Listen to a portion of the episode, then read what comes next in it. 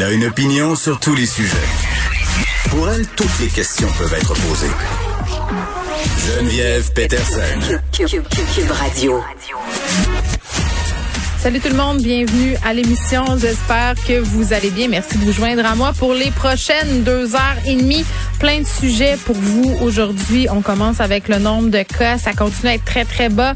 189 cas et malheureusement quand même, parce que c'est toujours infiniment triste, deux décès supplémentaires. Donc on continue, euh, malgré ces décès malheureux, sur la bonne voie. Puis vraiment, on est dans un changement de paradigme par rapport à l'ambiance euh, en ce moment. On le voit. Euh, mais mais il y a, des domaines où, où on suit pas, où on suit pas la descente des cas et où, malgré qu'on va passer en jaune très, très prochainement, lundi prochain, dans la majeure partie du Québec, il y aura aussi même des régions vertes.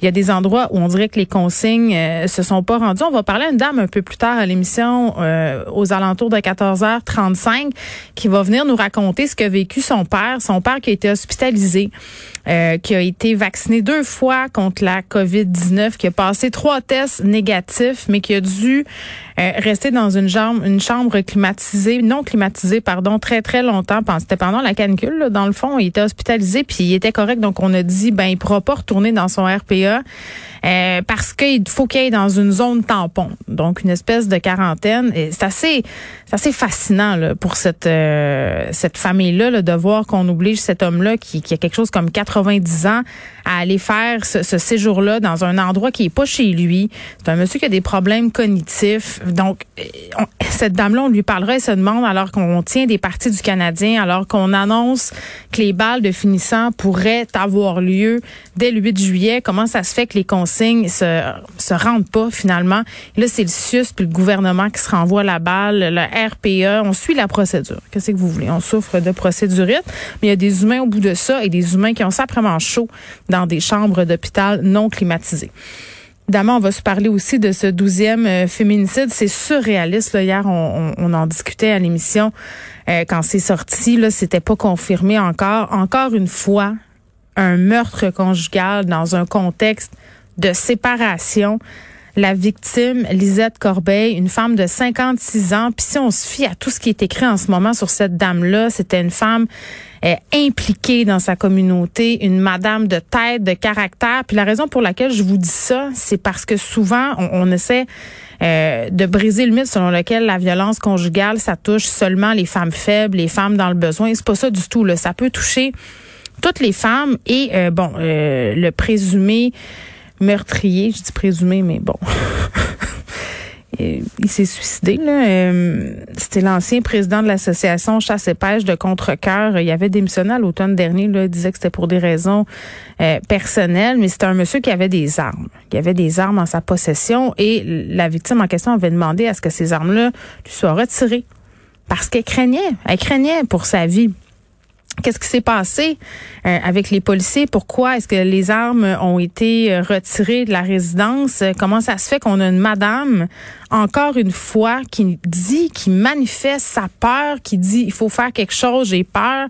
Finalement, on connaît la fin. Elle est décédée. Euh, Lisette Corbeil, on parlera un peu plus tard euh, aux alentours de 13h30 avec Geneviève Comartin, qui a perdu sa mère suite à un meurtre conjugal.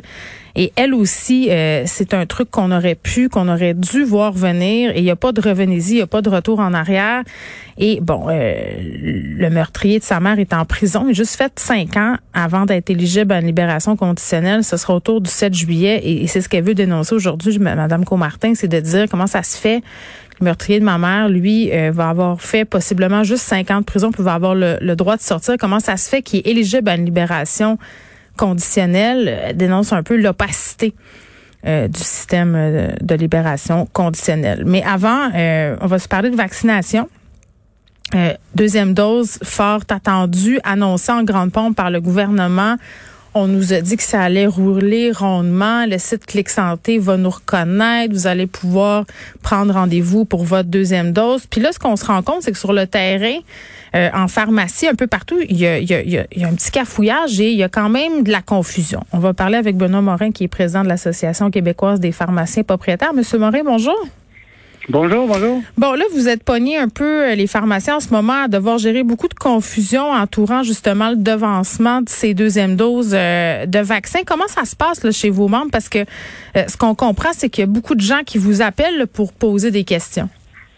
Oui, ben c'est un on appelle ça nous un tsunami d'appels depuis oh depuis lundi, mais depuis depuis le début de la campagne, c'est un peu comme ça parce qu'on est facilement accessible. On, est au bout de la ligne. Donc, c'est plus simple de nous appeler que d'appeler un centre de vaccination. Donc, ça, c'est la première des choses, mais effectivement, la confusion sur la deuxième dose, sur le pattern aussi un peu différent entre ce qui se passe dans un grand centre de vaccination et la pharmacie, parce que mm. nous, on utilise Moderna. Et là, on n'a pas pour le moment suffisamment de doses pour devancer beaucoup les deuxièmes doses. Il y en a quelques-uns qui restent des doses qu'on peut le faire encore, mais et, et ça génère beaucoup d'appels parce que les gens euh, le ministère aussi communique d'appeler en pharmacie, ce qu'il ne devrait pas faire parce que c'est pas comme ça que ça doit être fait. C'est-à-dire que les gens doivent, en premier lieu, aller sur Clic Santé. Si la pharmacie a ouvert des plages, c'est qu'elle a des doses.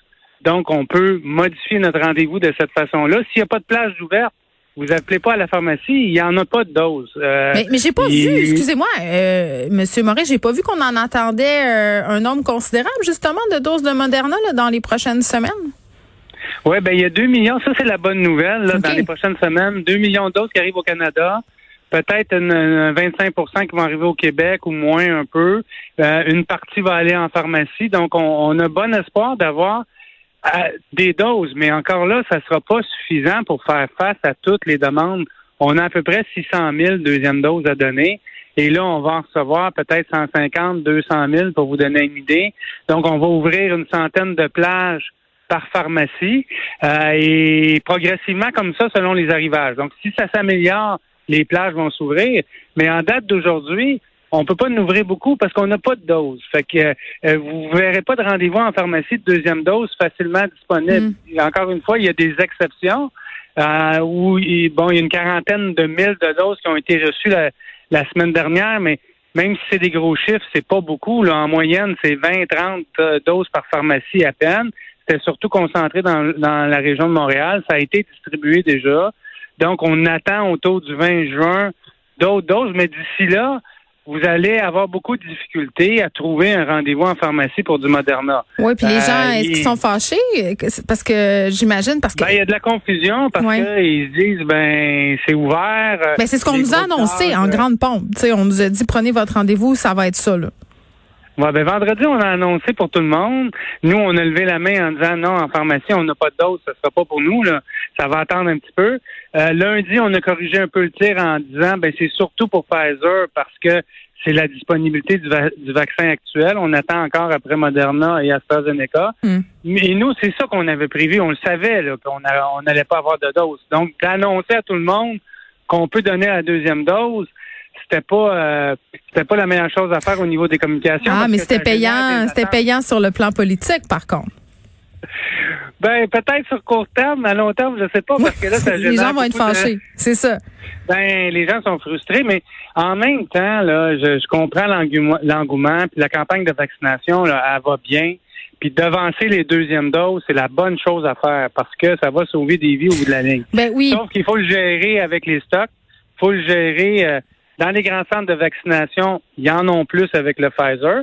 Donc les gens, mais encore là, il y a des difficultés opérationnelles. Hein. Il y a beaucoup de un flux d'appels qui fait en sorte que c'est difficile de prendre son rendez-vous. C'est pas tout le monde. Ça, ça glisse pas partout encore, mais ça mm. va arriver.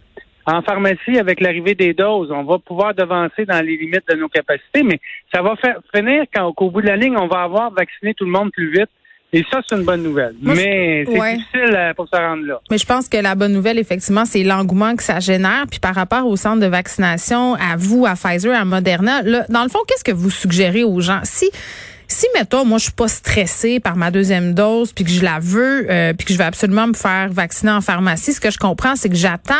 Mais si je veux l'avoir parce que je fais partie, je sais pas, moi, d'une population à risque ou que j'y tiens absolument, puis je veux que ça soit ça, est-ce que euh, ça serait possible pour moi, par exemple, de me faire vacciner dans un grand centre avec un autre produit, même eu Moderna en premier lieu? Non, la consigne, c'est et c'est ça qui est qui génère aussi de l'inquiétude, c'est que la consigne, c'est que vous devez vous faire vacciner au même endroit où vous avez reçu la première Ah, mais c'est ça. Donc, si vous êtes fait vacciner à la pharmacie et c'est ça l'enjeu, hein.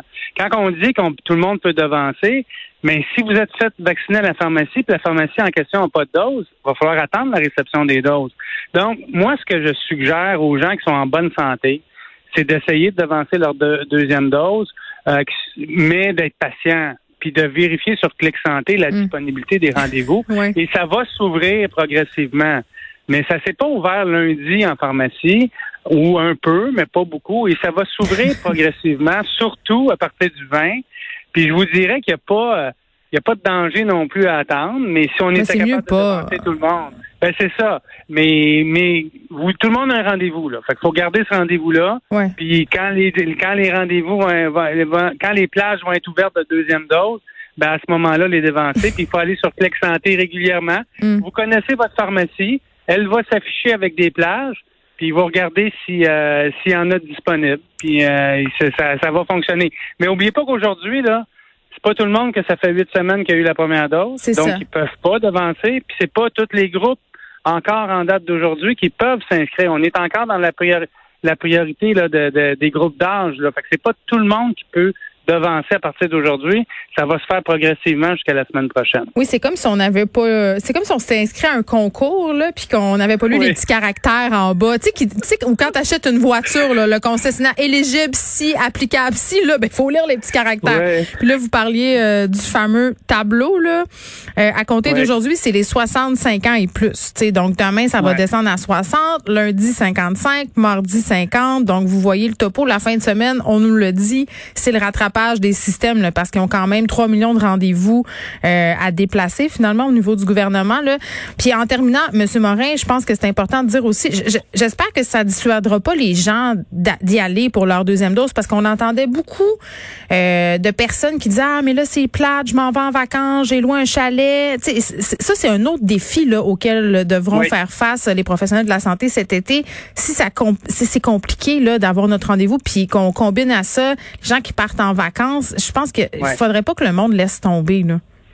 Non, puis je pense qu'il faut prendre un petit pas de recul, puis se dire qu'on a un petit peu de temps encore, un peu de temps avant les vacances, puis les gens vont pouvoir planifier. Il y en a plusieurs qui ont un rendez-vous qui tombent dans leurs vacances ben actuellement. Et là, ils vont pouvoir le modifier pour un moment qui va être plus opportun pour eux. Ça, c'est la beauté de la, chose, mais il y, en a qui sont pressés d'avoir leurs deux vaccins pour aller en voyage, mais il faut prendre un petit pas de recul, et, vous l'avez dit, là, si vous avez 50 euh, ans aujourd'hui, puis vous essayez de boucler, même si votre pharmacie a des pages, ça va marquer que vous n'êtes pas éligible. Fait que c'est, il faut, faut pas appeler la pharmacie et dire comment ça se fait. C'est que vous, vous n'êtes pas éligible, il faut hmm. attendre. Il faut attendre son tour. Il faut attendre son tour, mais ça va bien se faire à un moment donné. Les doses vont rentrer plus vers la fin, euh, pour ce qui est du Moderna, autour du 20 juin, un petit peu plus tard peut-être.